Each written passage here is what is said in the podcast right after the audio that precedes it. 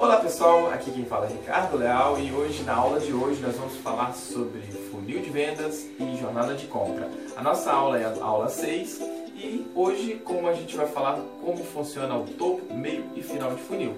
Na, no topo de funil nós vamos falar sobre descoberta e conhecimento. A descoberta e conhecimento é onde o cliente está entendendo qual é o seu produto, descobrindo qual é o seu produto, né? descobrindo as dores dele ali. E nesse procedimento você vai entregar para ele com as ferramentas que você vai usar o blog, você vai usar o newsletter, você vai usar o e-book, vídeos.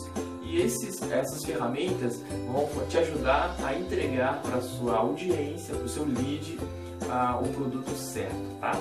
E aí vamos descer agora para o meio de funil, onde nós temos aí o conhecimento e ao interesse. Você vai entregar para ele um conteúdo de conhecimento e interesse. No meio do funil, você também pode usar o blog, você pode usar o e-book, o webinar e uh, case de sucesso muito interessante, muito legal você entregar, mostrar para eles algumas dos seus, alguns dos seus clientes que já têm sucesso. Aí você mostra para eles, para eles uh, despertarem o interesse e avaliar o seu produto da melhor forma, tá? E aí vem para o final do funil, onde tem a avaliação, na, na concretização da avaliação e a compra.